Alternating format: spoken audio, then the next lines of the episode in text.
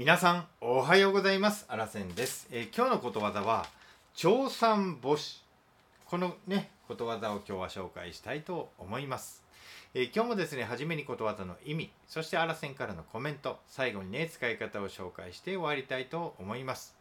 えーこの番組はですねあなたに毎朝ことわざを一つ紹介する番組になっております。ああこれ毎日ことわざ覚えられてええなあなんて思っていただけたらねぜひ登録ボタンを押していただきましてですねたまにこのね、えー番組を聞いていただけると嬉しいなあなんて思ってますのでどうぞよろしくお願いいたします。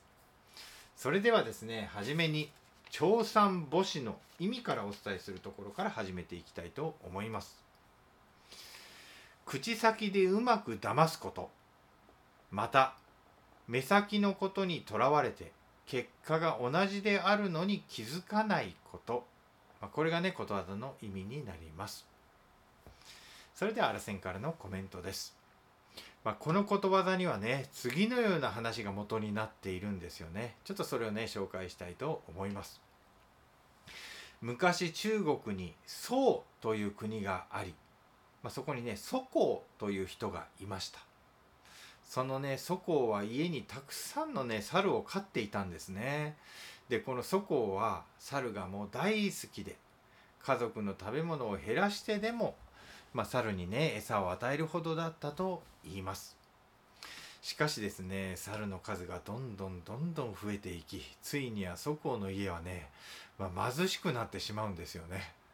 もういよいよ猿の食料を減らすことになったとまあそういったところから話は始まります。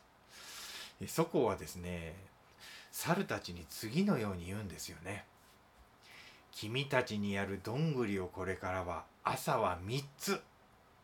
で、夕方には4つにしようと思うのだがどうだっていうことを言うんです。そしたらどうでしょう。もう猿たちはですねもう牙をむいてですねもう怒り出すんですよね。もう朝の3つは嫌や言うてねもうお腹がすくーって3つやったらお腹すくーみたいなことを言うわけなんです。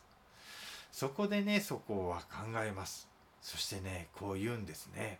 言い直すんです。分かったと。朝は4つにしようと。いいねと。そして夕方は3つにするからねと。いいね。まあ朝の数がですね4つになってまあ猿たちはね機嫌を直し納得するんですよね。分かったと。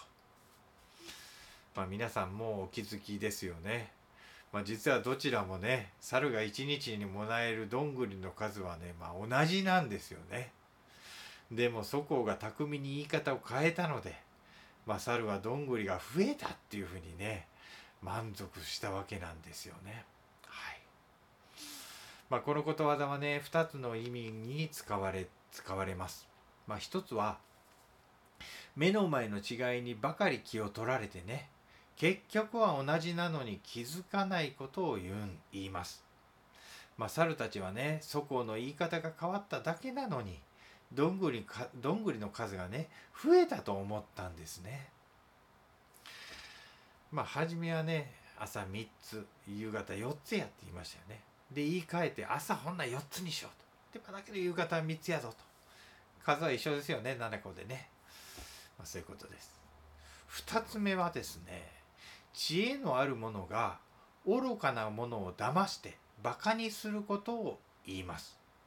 まあ、そこはね巧みに言い方を変えて猿をごまかしたんですよね。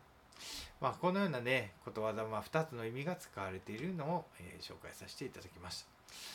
でねまあここでもう一つね例を出しますねこのことわざのね、紹介します。ある会社の従業員たちが社長に給料をもっと高くしてほしいと頼んできました。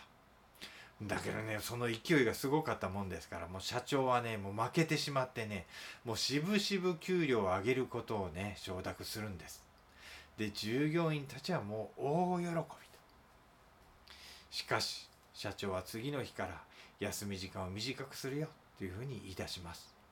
まあでもね従業員たちはね、まあ、給料が上がったんだからっていうことで納得するんですよね。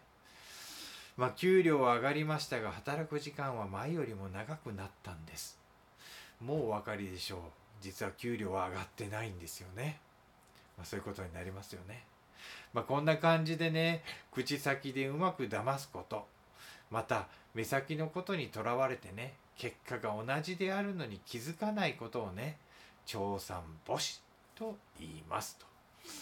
はい。それでは最後にね使い方を紹介して終わりたいと思います。9あー騙された。とほほほほ。のぞみどないしたん？いやーもうあまりにもうまい話だったわ今考えると。まさに長三母子で見事に騙されたわ。とほほちゃんちゃんっていうね、まあ、こんな感じで使っていただけたらなと思って紹介させていただきました。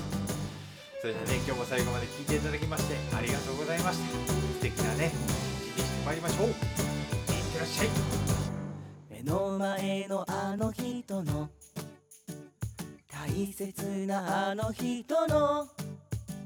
心に火をつけて励まそうと思うのならあなたが燃えればいい。